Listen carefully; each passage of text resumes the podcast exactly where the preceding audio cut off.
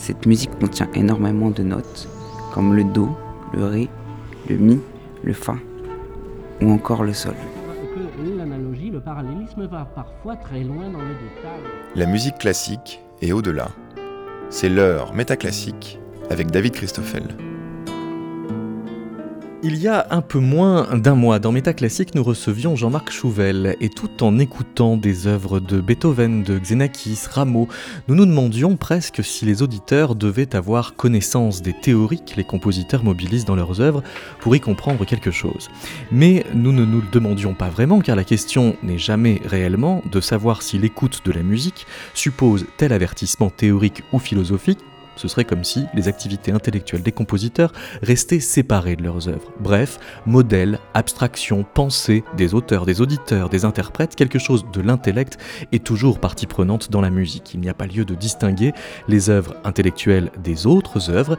Et parmi les élaborations théoriques sur la musique qui ont fait date, il y a 400 ans, le philosophe René Descartes, alors âgé de 22 ans, écrivait un abrégé de musique qui n'a été publié qu'après sa mort en 1650, un ouvrage singulier où avant tout discours de la méthode, avant toute méditation métaphysique, Descartes écrivait L'objet de la musique est le son, sa fin est de plaire et de mouvoir en nous diverses passions. En novembre 2018, l'Université de Poitiers a accueilli un colloque pour célébrer le 400e anniversaire de cet abrégé de musique, un colloque intitulé Penser, composer, pratiquer la musique à l'époque du Compendium Musicae de René Descartes 1618, dont nous recevons aujourd'hui deux des participants, Théodora Psychoyou et Christophe Guillotel-Notman. Théodora Picoyou, bonjour. Bonjour. En plus de participer à ce colloque, c'est vous qui, avec Isabelle Lys, euh, en avez eu l'initiative. Le premier colloque sur Descartes et la musique avait été organisé en 1907 par euh, André Pirot. Euh, Frédéric de Buzon a fait en 1987 une édition critique avec traduction en français devenue de référence de cet abrégé de musique que Descartes avait écrit en latin. Avant d'entrer dans le détail de ce que Descartes pensait de la musique, vous vous interrogez d'abord sur le type de discours dont il est question. C'est à la fois une philosophie de la musique, mais c'est en même temps une volonté de mettre la dite philosophie en cohérence avec les avoirs scientifiques du début du XVIIe siècle. Oui, absolument. C'est vrai que ce titre... Euh, euh, l'objet de la musique est le son, sa fin est de plaire et de mouvoir en nous diverses passions pose avec une économie assez foudroyante des moyens, un cahier de charges euh, finalement euh, esthétique euh, et scientifique sur le rapport musique et science, musique, art et science plutôt au XVIIe siècle. C'est vrai que l'héritage théorique, jusqu'alors l'héritage séculaire hein, de la musique, la considère comme objet mathématique sur le, sur le plan de la théorie et l'objet de la musique est le son. On entre dans une période où on va considérer le son dans sa matérialité, dans sa substance physique. Et en ça, on est euh, dans une perspective intéressante, euh, rétrospectivement, finalement, qui, va se déployer tout au long du XVIIe siècle. Du coup, j'ai envie de rebondir. Euh, à, ce que vous disiez au début. Est-ce qu'il faut connaître la théorie pour apprécier la pratique? Finalement, ce qu'on va voir aussi se déployer du XVIIe siècle et qu'on connaît depuis, qu'on considère depuis longtemps quand même, c'est que non, finalement, la théorie va, va venir après. On dit au XVIIe siècle, en citant Boès, qu'on n'a pas théorisé la musique avant qu'on ait tout chanté même si on confère à la théorie un degré supérieur euh, euh, par rapport euh, au raisonnement, la réflexion sur, sur l'objet. Quand on, apprend le je pense donc je suis de Descartes au lycée, on apprend que Descartes est un philosophe moderne qui rompt avec la tradition, qui veut remettre de la rationalité dans l'esprit des hommes, qui veut nous libérer de, de toutes les superstitions que des siècles de scolastiques ont pu perpétuer. Bref, il était un penseur rationaliste, révolutionnaire. Quand il parle de musique, au contraire, il fait quand même une bonne part à la tradition. Absolument. Alors, comment se fait-il? C'est un objet euh, qui le rend euh, moins rigoureux ou euh Non, c'est pas du tout un objet qui le rend moins rigoureux. Tout d'abord, il y a une évolution dans la pensée de Descartes. Là, en 1618, Descartes a 22 ans. Ce travail est une sorte de passage obligé dans la boîte à outils du philosophe, c'est-à-dire il y a le chapitre musique de l'or qu'on touche aux mathématiques. Euh, la musique arrive euh, à cette époque euh, comme art libéral au sein du Code avec arithmétique, astronomie, géométrie, musique. Donc cette musique-là, c'est l'art des proportions, l'art de considérer les rapports les uns aux autres par analogie, dans une portée, dans une ambition, disons, universelle jusqu'alors, c'est-à-dire les rapports des sons sont comme les rapports des cordes, qui sont comme les rapports, les garants de l'harmonie d'un bâtiment, et ainsi de suite. Donc on décline... Mais, mais ça, on l'avait déjà de l'Antiquité, puisque Pythagore fait déjà cette analogie entre mathématiques et, harmonie. Exactement.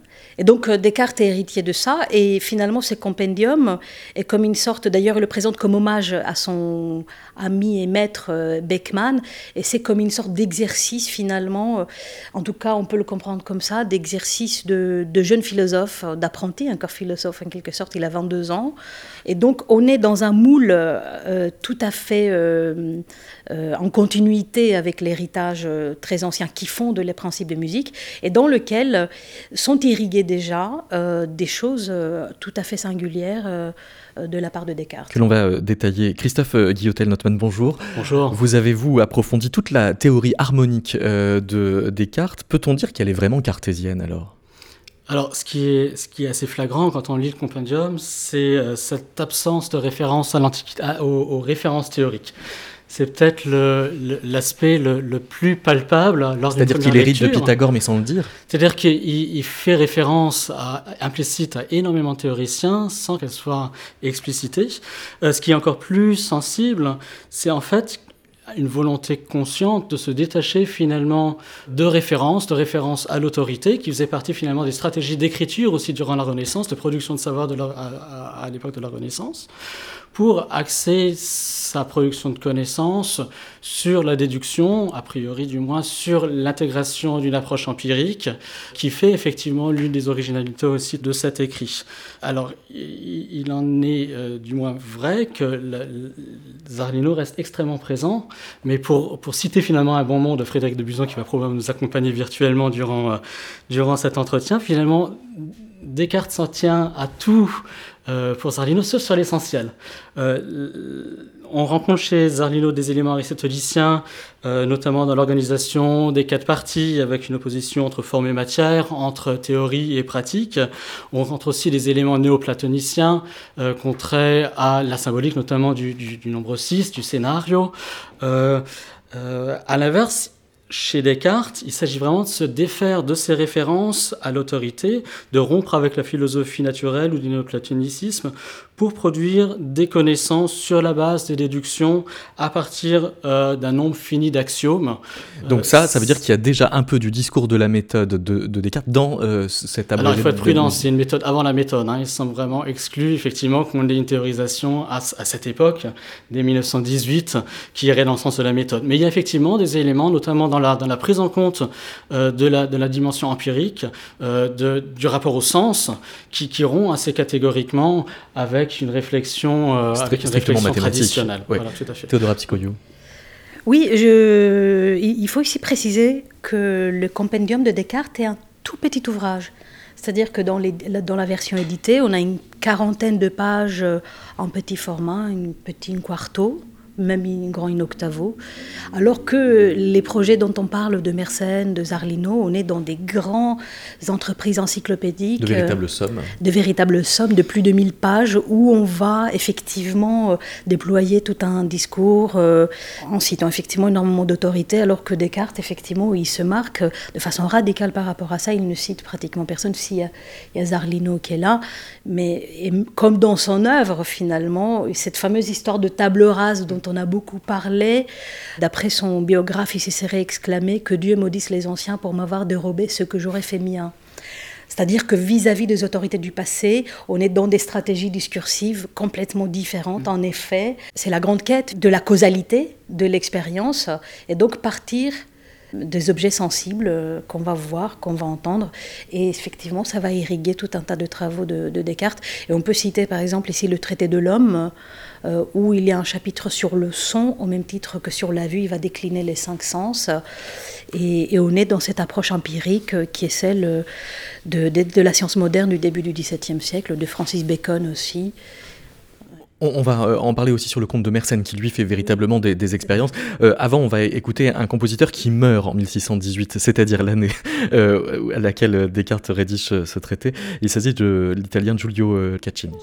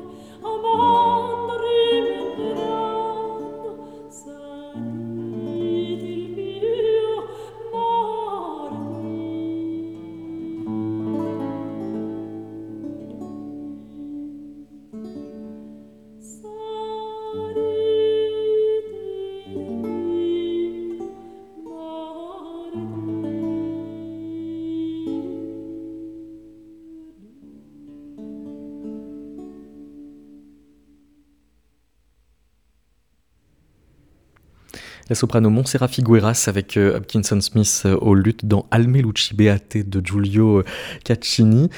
Christophe Guillotel Notman, on disait que l'abrégé de musique de Descartes est particulièrement concis par rapport aux grands traités musicaux qui pouvaient exister à son époque. Cette concision, elle dit quoi? En fait, c'est vraiment l'un des traits remarquables, c'est que cette concision se met au service finalement d'un fil conducteur dans la démonstration qui est très très singulier pour l'époque. Seuls sont introduits finalement les éléments indispensables au processus argumentatif. C'est-à-dire que, à l'inverse, tous les éléments euh, contingents susceptibles d'affaiblir la démonstration ou de donner finalement de, la prise, de l'emprise euh, à la réfutation sont, sont élidés. C'est à mes yeux vraiment une, une, différence notable par rapport à la tradition euh, de rédaction de la Renaissance qui justement a essayé d'accumuler les savoirs euh, dans une optique assez universelle. Euh, il y, a vraiment ici dans la, stratégie argumentative quelque chose d'assez particulier. Ces éléments donc indispensables, hein, axiomatiques, sont introduits dans les, dans pré de notanda, dans les, remarques préliminaires, et ils sont principalement d'ordre arithmétique. Descartes expose finalement dans, dans ses prénotanda des rudiments d'un traité d'arithmétique. en cela, du coup, il est, il est, très très proche de la, de la réflexion zarlinienne, du moins sa, sa justification des, des intervalles se fait a priori du moins, à partir des mêmes modalités, à partir des mêmes axiomes que ceux euh, qui sont utilisés par Zarlino. En revanche, la manière dont euh, l'arithmétique est, utilisée en lien avec la dimension empirique est très très différente. Et c'est effectivement sur, sur cette articulation que se joue aussi euh, la différence par rapport à la théorie antérieure. Sur le plan technique, pour prendre un exemple, ce qui est assez particulier dans la démonstration cartésienne, c'est que les intervalles harmoniques sont justifiés à partir d'une division arithmétique, c'est-à-dire une, division de la en deux parties égales, qui implique une simplification effectivement substantielle par rapport aux anciens modes de division, qui était la, division harmonique, euh, qui implique cependant aussi euh, certaines, certaines tensions dans le raisonnement, certaines, certaines failles dans le raisonnement. A priori, donc, euh, cette simplification a un coût dans la démonstration. On se rend compte que le, le, problème manifeste, pour le dire un peu plus simplement, est celui-là. Descartes part finalement du principe euh, que le son générateur euh, dont résultent tous les intervalles par la division de la corde se situe dans le grave. Il le dit assez explicitement. Oui, le, le, le grave contient l'aigu. C'est cela exactement. Euh, il, le sait, en, il le dit de la manière suivante, donc sont contenus aussi en chaque son tous les sons les plus aigus, mais non pas les sons les plus graves dans l'aigu. Or finalement, la division arithmétique telle qu'elle est pratiquée euh, euh, implique en réalité que le son générateur soit associé à l'aigu. Euh, c'est uniquement en lien avec les observations qu'il fait sur le luth, par exemple, que la, démonstration est, cohérente et qu'elle qu qu aboutit finalement chez Descartes, mais c'est uniquement avec la justification qu'il fait à partir de l'empirisme, je pense. Et il y, a ce lien qui est, qui est, extrêmement intéressant du coup et porteur euh, d'une part cette simplification, d'autre part effectivement les, les, tensions que ça implique par rapport à la démonstration qui est compensée en fait par l'empirisme. Et, ça c'est euh, très 17e siècle, c'est-à-dire de mettre les sciences expérimentales euh, en scène dans ses réflexions sur l'harmonie. Théodora Psychoyou, vous citiez un autre exemple qui va peut-être encore plus loin là-dedans, c'est Marin Mersenne qui était à la fois physicien, organologue, mathématicien, géomètre, chimiste, astronome, astrologue, grammairien, philologue, historien, philosophe, exégète et théologien. Marin Mersenne qui avait dit comme ça plus de qualité que Descartes, mais qui avait aussi donc la, la volonté de vérifier par l'expérience tout l'héritage, mais qui va vraiment très loin, lui, dans l'expérience. Il euh, prend des cordes, ajoute des poids, euh, écoute ce que ça donne comme hauteur quand ça vibre. Absolument. Euh, c'est très émouvant de voir euh, toutes ces expériences euh, que faisait Mersenne, que faisait Bacon qu'on a cité tout à l'heure. Mersenne était un très grand ami de Descartes, un grand correspondant. Ils ont été à l'école ensemble au collège des jésuites de la Flèche. Donc Ils avaient exactement le même âge? Non, Mersenne était plus âgé. Ouais. Mersenne avait 8 ans de plus. Mais ils se sont retrouvés depuis leur plus jeune âge et, euh, et ils étaient correspondants. Mersenne euh, était moine minime dans son couvent Place Royale, actuelle place des Vosges. Et depuis son couvent, euh, il, était, euh, pour ainsi dire, le directeur d'études de, l'Europe savante, c'est-à-dire euh, en ce sens où il écrivait des lettres, il posait des questions euh, à Pierre de Fermat à Toulouse euh, à Descartes euh, aux Pays-Bas, à Torricelli à Florence, euh, à, à, ses amis parisiens. Il posait des questions, euh, parfois des, des, problèmes, enfin des cols. Les interlocuteurs lui envoyaient une réponse. Parfois, il les combinait, il remerciait en disant Monsieur de Fermat, je vous remercie, mais Monsieur Gassendi m'a dit autre chose. Enfin, donc du coup, effectivement, il a. à la fois le médiateur et le savant, puisqu'il faisait la compilation et... de tout ce qui circulait. Ouais. Exactement. Et en effet, euh, il, euh, il va faire énormément d'expériences. Dans la, préface, dans l'avant-propos la, la, de son harmonie universelle, nous explique que pour essayer de faire des expériences, euh, pour mesurer par voie expérimentale la fréquence d'une corde, il tendait des cordes longues de 30 mètres dans la galerie du couvent. Et donc, par voie expérimentale, ça veut dire passer des heures à observer, à compter. Mersenne, par exemple, par voie expérimentale, a réussi à définir la mesure, la, longueur du pendule à seconde, c'est-à-dire quelle doit être la longueur du pendule afin qu'il puisse battre la seconde. L'isochronie du pendule est une découverte très récente, c'est Galilée, euh, Galilée Galilei, autre euh, savant euh, dont Mersenne a été le promoteur. Il a traduit ce texte pour la première fois en français dans les années 30, 34, c'est-à-dire juste quelques mois après le procès de Galilée. Donc c'est un manifeste aussi de l'Europe savante qui a défendu leur, son confrère vis-à-vis de ce qui s'était passé. et donc Mersenne ainsi a contribué par voie expérimentale à énormément de choses. Donc par voie expérimentale, ça veut dire creuser des trous, compter des mouvements de balancier, euh, observer euh, le ciel, euh, le sous-sol, etc. Et essayer de raccorder ça avec toutes les théories harmoniques dont tu es hérité depuis l'Antiquité. Avant d'écouter la musique française qui se produisait à l'époque, on va écouter un compositeur que l'on a cité tout à l'heure puisqu'il était aussi grand théoricien de l'harmonie. Il s'agit de Giosefo Zarlino.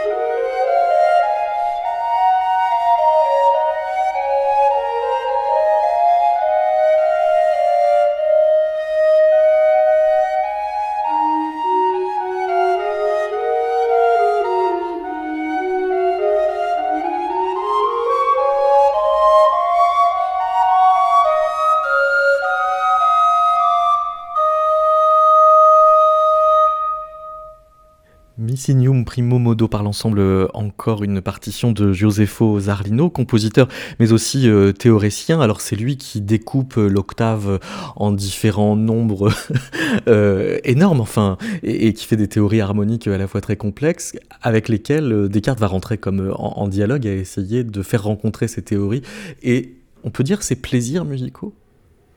Alors, ce qui, est, ce qui est vraiment remarquable, ce qui est présent en germe, c'est une description finalement entre, euh, d'une part, la quantité, la proportion en tant que telle, et la qualité harmonique, la manière dont, est perçue finalement l'harmonie sur le plan esthétique, entre euh, ce qui est mesurable et le statut esthétique de cet objet mesuré.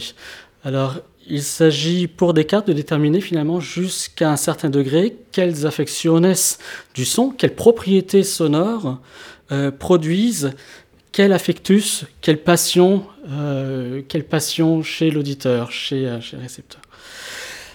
Et y arrive alors, dans la pensée du XVIe siècle, finalement, l'aspect central, finalement, c'est que l'harmonie musicale est belle parce qu'elle reflète les proportions simples qui sont censées gouverner le macrocosme et le microcosme.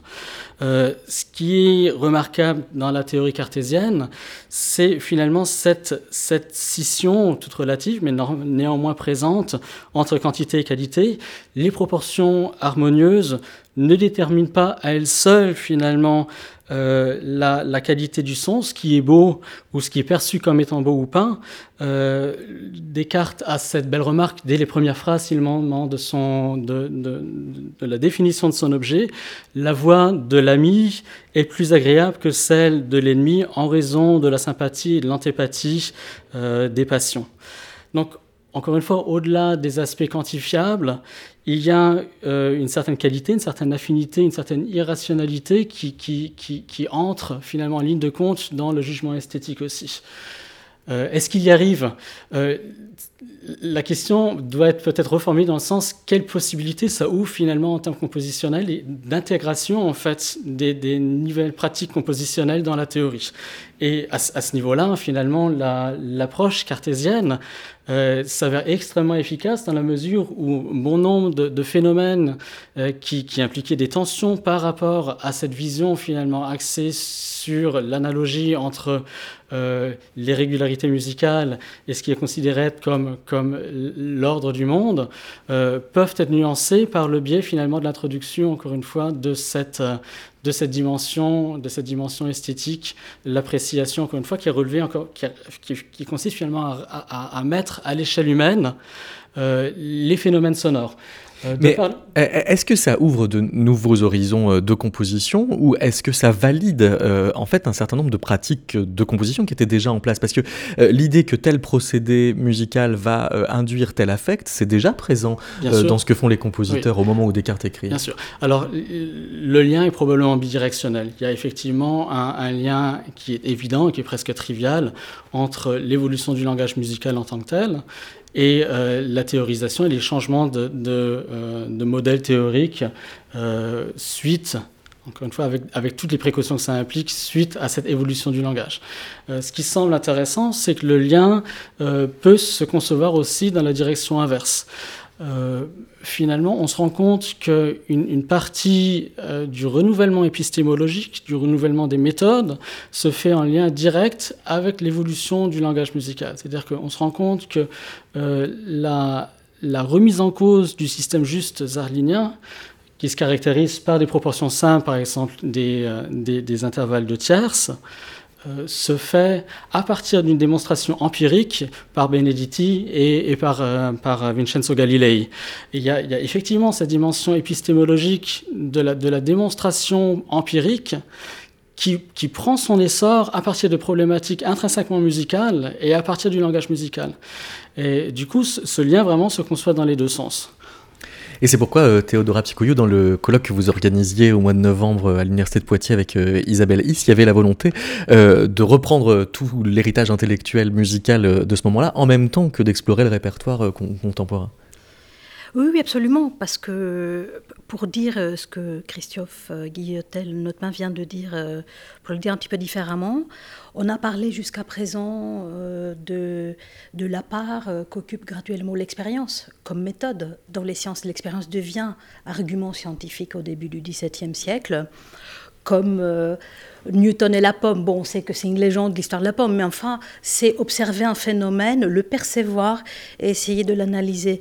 Du coup, euh, il y a une sorte de, légitimation supplémentaire de l'appréciation sensible des choses, ce qui fait que euh, les canons esthétiques changent. Donc en effet, on est dans un rapport bidirectionnel, mais euh, euh, comme Christophe vient de, le dire, on, hérite d'une tradition qui remonte à l'Antiquité, ou on va dire néoplatonicienne, de concordance du bon, du, bien et du vrai, donc l'harmonie. Donc l'équilibre, la consonance, c'est le garant de la beauté, puisque la consonance devient l'argument de, de, la beauté. Dès lors qu'on fait entrer l'expérience, c'est-à-dire le jugement de l'oreille comme, comme argument, on peut opposer, et c'est ce qu'on va trouver dans des discours, mais aussi dans, dans le répertoire, euh, par exemple l'intérêt d'utiliser des dissonances à des fins d'expressives, euh, nonobstant les règles du, du contrepoint. C'est du reste le cœur du débat entre Artusi et Monteverdi. Artusi reproche à Monteverdi d'utiliser des dissonances contre les règles du contrepoint euh, hérité de, Zarlino et Monteverdi de lui opposer. Oui, mais euh, bon, je schématise un peu, mais à peine, oui, mais ça sonne bien, ou je pense que ça procure euh, du plaisir, et on va utiliser des termes comme euh, la dissonance qui vient chatouiller l'oreille, etc. Donc il y a un juste mélange entre les règles du contrepoint et les licences, les transgressions de ces règles, et dans ces transgressions vont venir se nicher finalement les, les, coups de maître pour reprendre l'expression de, Charpentier à ce propos. Il dit voilà, voilà les règles, néanmoins, si l'expression du sujet euh, l'oblige, alors il faut les transgresser, ce sont des, coups de maître. Le problème avec le jugement de l'oreille, c'est la subjectivité. Du coup, on a un problème épistémologique euh, sur ce qu'il faut bâtir un, langage normatif sur un certain nombre de règles qui ont une part aussi subjective.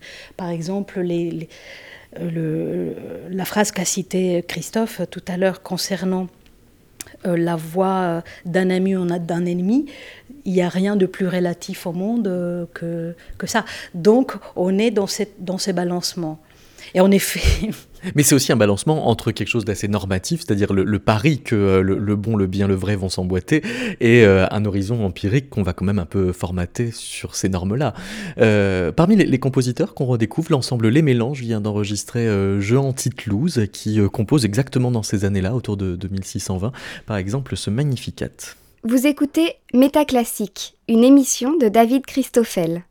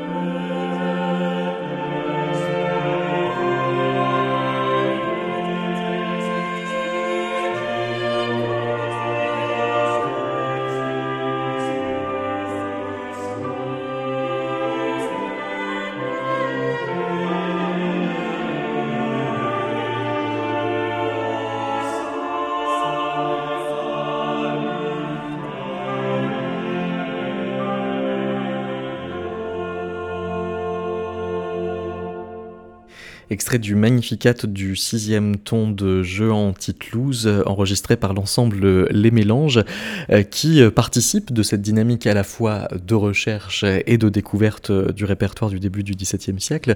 Euh, Théodora Psychoyou oui, du reste, ils viennent euh, d'enregistrer des messes inédites de Toulouse, retrouvées euh, très récemment, fin 2016, par le musicologue Laurent Guillot, ce qui montre que finalement, on a encore énormément de ressources euh, à, faire découvrir. C'est une époque qui a produit euh, en France un répertoire qui a été très peu joué par rapport à d'autres, notamment la musique italienne qu'on connaît bien, Monteverdi, beaucoup de monuments de composition et de genre, la création de l'opéra, etc. Et c'est vrai que du côté de la musique française, ce sont des répertoires qu'on connaît beaucoup beaucoup moins.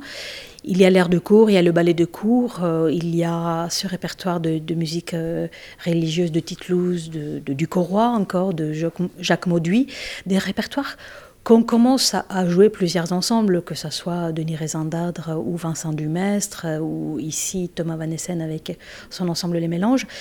Et donc, euh, notre colloque, donc organisé avec Isabelle Lys, qui fait d'ailleurs suite à un séminaire qu'on a, qu'on a porté pendant plusieurs années, qui s'appelait France 1600, allait dans ce sens, c'est-à-dire l'envie de combiner, d'observer plutôt tous ces mouvements évolution, mouvement de bascule, euh, changement de paradigme, parce que c'est vrai qu'en termes de, système de représentation pour la musique, on peut là vraiment parler d'un changement de paradigme, passer euh, de, la proportion euh, à la matière, de l'approche mathématique à l'approche physique.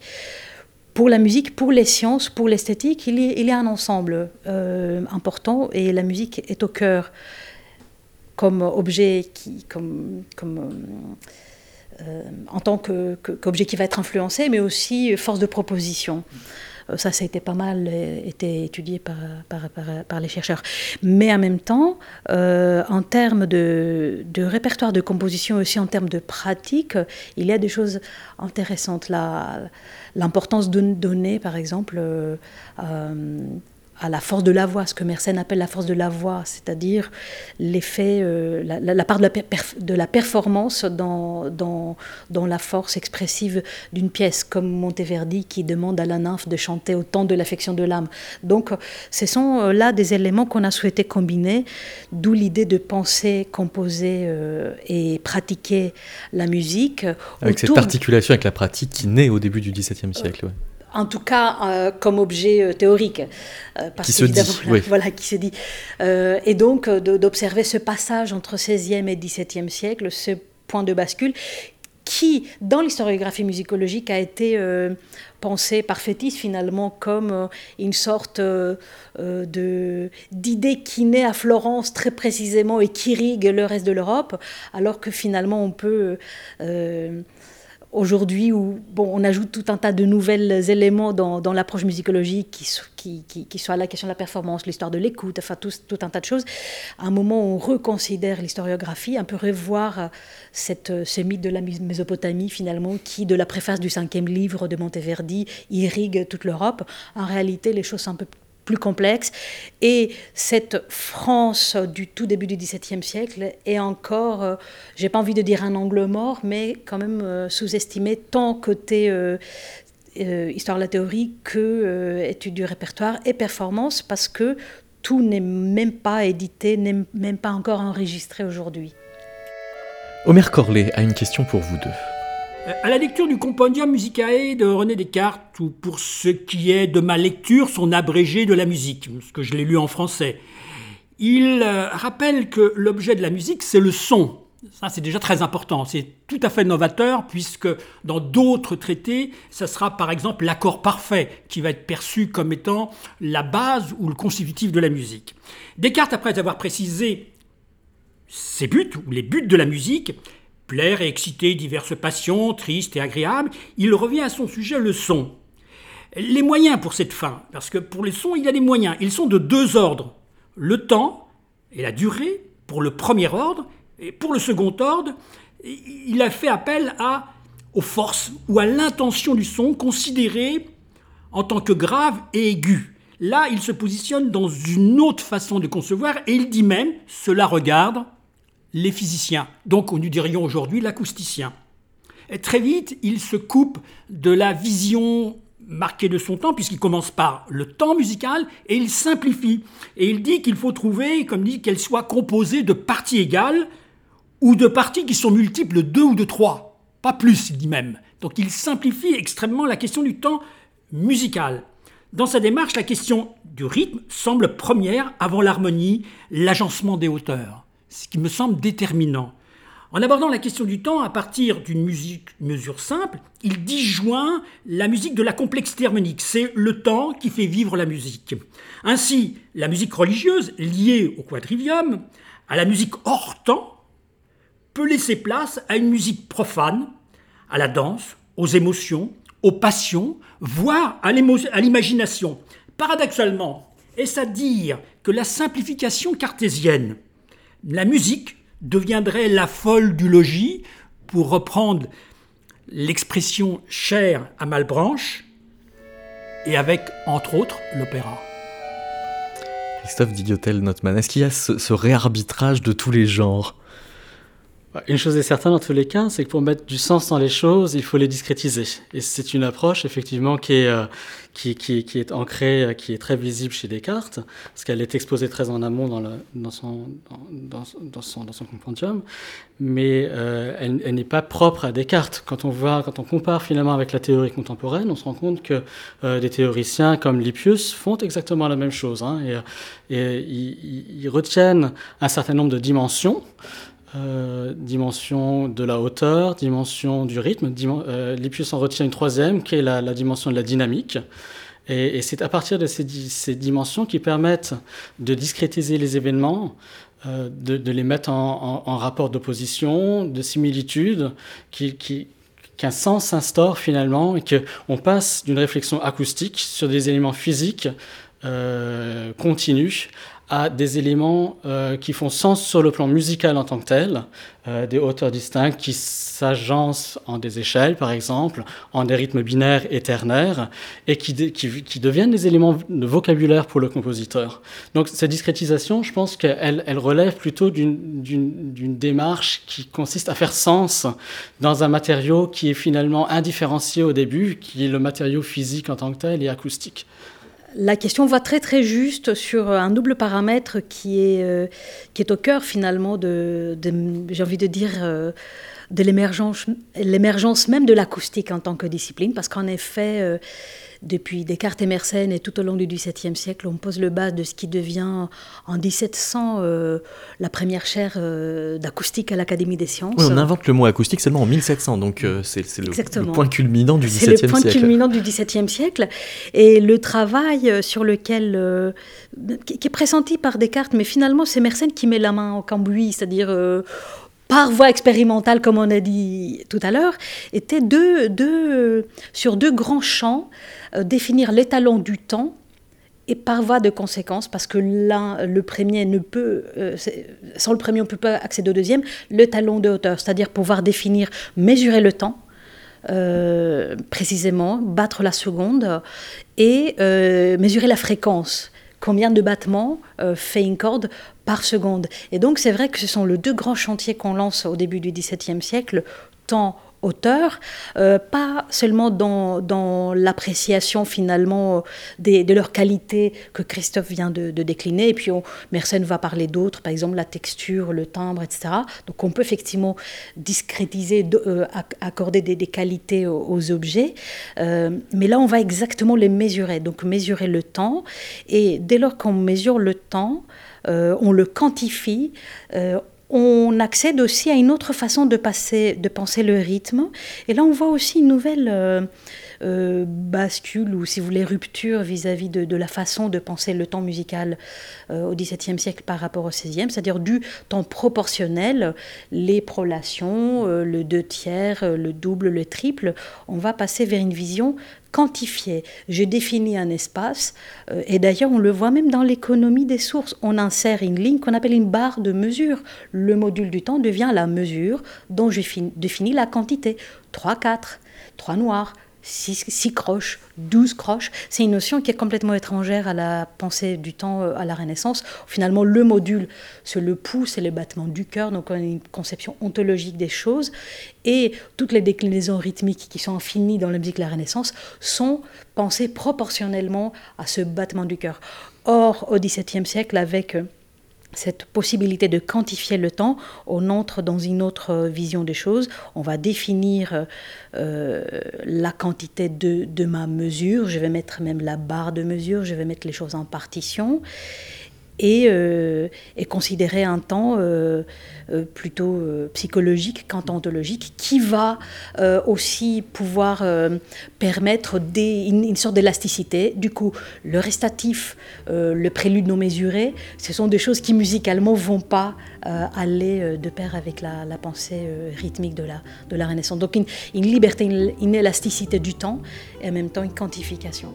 Si je peux juste ajouter quelque chose en complément, c'est qu'effectivement, on arrive à, à refermer la boucle de notre, de notre discussion, cette réflexion sur, sur le temps et sur les hauteurs euh, fait écho indirectement à la distinction entre quantité et qualité dont on parlait en amont. Et c'est l'élément psychologique que Théodora a mentionné à l'instant.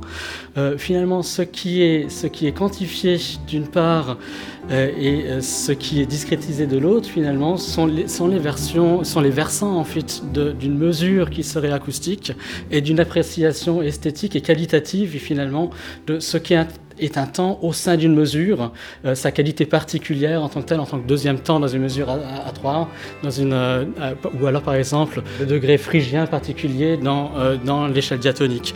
Donc c'est cette distinction entre quantité et qualité qui finalement réémerge de manière, de manière assez, singulière dans la question, tout à fait pertinente. Et peut-être aussi dans l'échelle du verbe, avec un réarbitrage de l'emboîtement entre métrique et musique. On va y venir après avoir écouté un air de cours d'Antoine Besset.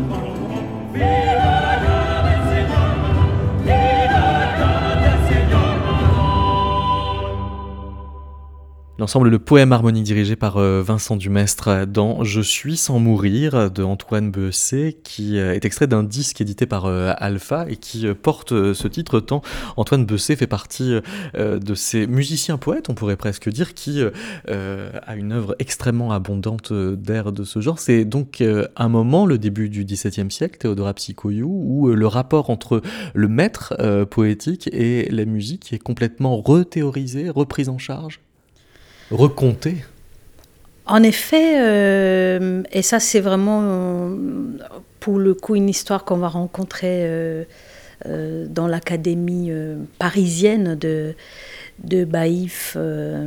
Antoine de Baïf. Antoine de Baïf qui, qui a réuni autour de lui plusieurs musiciens, et notamment le grand Claude Lejeune.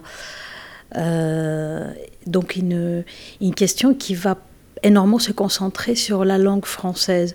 On est sur la thématique euh, de, la quête euh, d'une force euh, poétique de la langue et aussi de la musique qui va pousser les poètes et les musiciens aussi de s'intéresser à l'héritage des, des, canons poétiques de l'Antiquité, mais qui dit poésie de l'Antiquité, de l'Antiquité grecque, dit aussi poésie chantée, poésie musique. Le terme même de poésie dans l'Antiquité, très longtemps a signifié euh, un geste, une action, une action performative chantée, qui est la même grosso modo, qui va être discuté par, euh, par Perry euh, lorsqu'il théorise son récitatif. Trouver une façon de dire la poésie en chantant.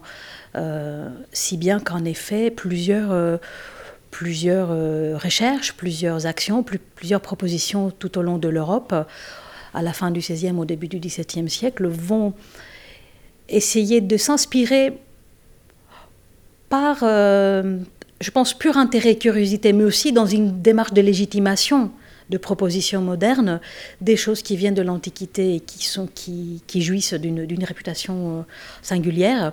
Et donc cette question de la métrique va permettre euh, à des poètes et chercheurs, j'ai envie de dire, comme Combaïf, à penser... Euh, la métrique du français, c'est-à-dire la quantité des syllabes, le rapport entre euh, voyelles et consonnes, et donc le, rythme de la langue, et a fortiori le rythme chanté, d'une façon nouvelle. Donc il s'agissait d'irriguer euh, la musique et la langue d'éléments euh, susceptibles à les, à les, améliorer. Donc on n'est pas dans une démarche archéologique, je restitue la, poésie des Grecs, mais je vais aller chercher euh, des choses susceptibles de, d'irriguer euh, ma production, des choses intéressantes, si bien que cette, cette recherche du rythme qu'on appelait à l'époque la musique mesurée. Plus tard, on a appelé ça la musique mesurée à l'antique, mais, euh, mais c'est, un terme euh, anachronique. La musique mesurée allait euh, se fonder sur, sur ce principe. utiliser comme rythme musical le, rythme de la langue. Donc ça a donné lieu à une production très originale. Les plus fameux recueils sont Le Printemps de Le Jeune, où finalement les voix vont se trouver dans une homorythmie puisque c'est le rythme de la langue qui va dicter celui de, de la musique. Avec le vers anacréonique, euh, ta ta ta ta ta ta ta. Rêver si venir du printemps, l'amoureuse et belle saison. François Nicolas a fait euh, un comparatif entre l'abrégé de musique euh, de Descartes et les passions de l'âme que Descartes écrit euh, beaucoup plus tard. Et justement sur cette question de mesure, il relève dans l'abrégé de musique une mesure lente excitant nous des passions lentes comme la tristesse, la mesure rapide fait naître des passions rapides comme la joie. Et dans les passions de l'âme, il relève en la tristesse que le pouls est faible et lent, en la joie que le pouls est égal et plus vite qu'à l'ordinaire. Cet éthos en fait des rythmes, on peut parler d'un éthos euh, des rythmes, c'est aussi un marqueur euh, euh, de, ce début du XVIIe siècle? Oui, c'est vrai qu'on va conférer une, une, approche physiologique à ça et une accélération. Le problème avec l'éthos, c'est que contrairement aux arts figuratifs, parce qu'effectivement, et on cite et à juste titre l'enquête de Lebrun sur les passions, les, fameuses têtes d'expression. Lorsque Qui sont un peu plus tardives, non? C'est 168, oui, euh, en effet. plutôt la fin du XVIIe. Euh, c'est peu après les de, enfin c'est quelques années après les passions de l'âme, parce que les passions de l'âme sont aussi dans vraiment tout, tout, tout, à fait euh, dans la fin de la production de dans la fin de la vie de Descartes et donc après bien après mais mais je, je, les mentionne parce qu'en effet Descartes va définir des, des états discrets qu'on va appeler la joie, la tristesse, la colère. Et ces états discrets, le brun, le peintre, il va essayer de, de, de voir dans quelle mesure ils peuvent être représentés en, dessinant, euh, les auditeurs connaissent peut-être ces, figures qu'il appelle la surprise, le riz, euh, la colère. Et, c'est vrai que ça marche bien. La, colère de, Lebrun, ça m'a toujours frappé, ressemble terriblement à un buste de Bernin qui s'appelle L'âme damnée. C'est assez, la ressemblance est assez foudroyante à, plusieurs années d'écart. Ce qui se passe avec la musique, euh, c'est qu'on n'est pas dans la représentation d'état discret, mais plutôt dans la modification. On passe d'un état à un autre état. Descartes, il dit euh, la fin de la musique est de plaire et de mouvoir en nous diverses passions. Monteverdi disait muovere gli affetti. Euh, donc on a quelque chose de l'ordre du relatif. Néanmoins, en effet, euh, on a cette analyse physiologique, disons, du, pouls par rapport aux états émotionnels, et plus on va dans l'accélération, on va aller au-delà de la joie vers la colère. Et par exemple, on peut citer le, style concitato dont parle Monteverdi dans la préface du huitième livre, euh, qui est le mouvement très, très, très, tout à fait précipité qu'on a, par exemple, dans le combat de Tancrède de Chlorinde, où plus on s'énerve, plus ça va, plus ça va vite. Donc, on a par expérience, enfin, il y a une sorte de potentialité de la musique lente, plus à même à exprimer les, euh, les des passions, euh, disons, tristes euh, ou contemplatives, et puis du, du, vif, d'aller vers, vers le joyeux, donc vers, vers l'excitation. Et donc, on va apporter une, une explication de type physiologique, en effet. Ce qui est nouveau, c'est probablement l'explication de type physiologique. L'idée mimétique, finalement, on la retrouve durant tout le XVIe siècle, c'est le produit madrigal. Euh, c'est probablement dans cette direction-là qu'il faudrait, creuser les réinterprétations possibles chez Descartes.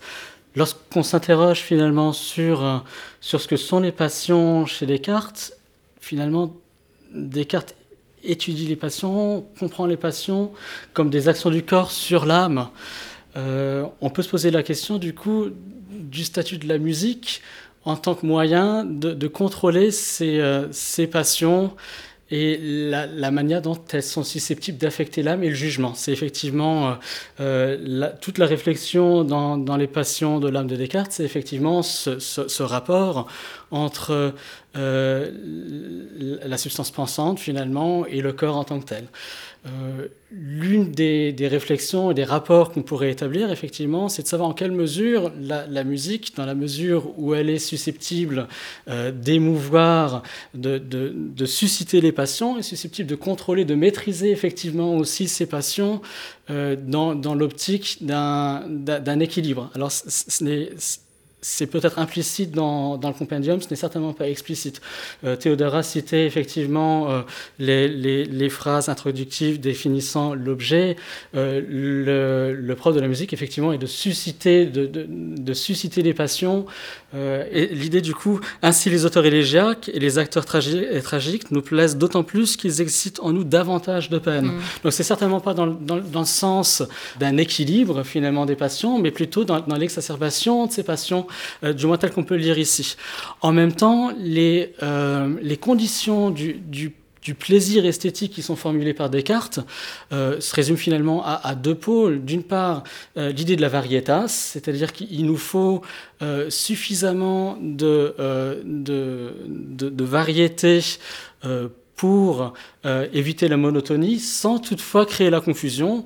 Et l'autre aspect, euh, Ni la saturation. La oui, effectivement, c'est ce que je voulais dire. En, autre aspect, effectivement, c'est cette idée d'un équilibre qui s'inscrit dans, dans, dans, un idéal classique. Mais du coup, il y, y, y a, un lien qui pourrait se faire avec la réflexion qui, euh, qui est faite, en fait, à la fin de, des écrits Descartes. C'est le dernier ouvrage publié de son vivant.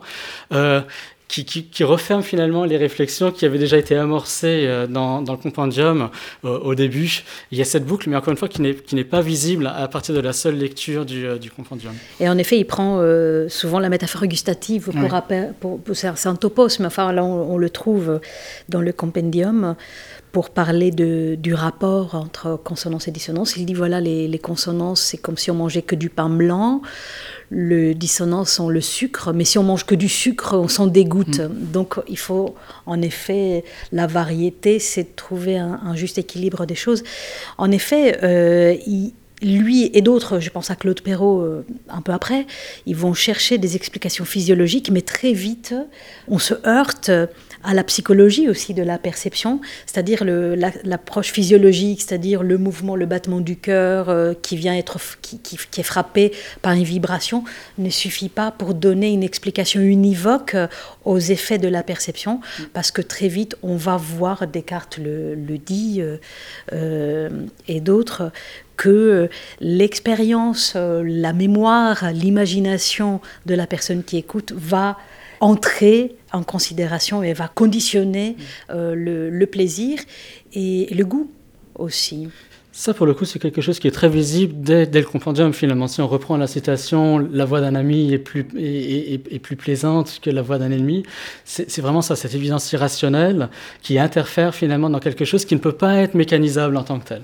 Et euh, il me semble que la, dimension mécaniste n'est pas présente euh,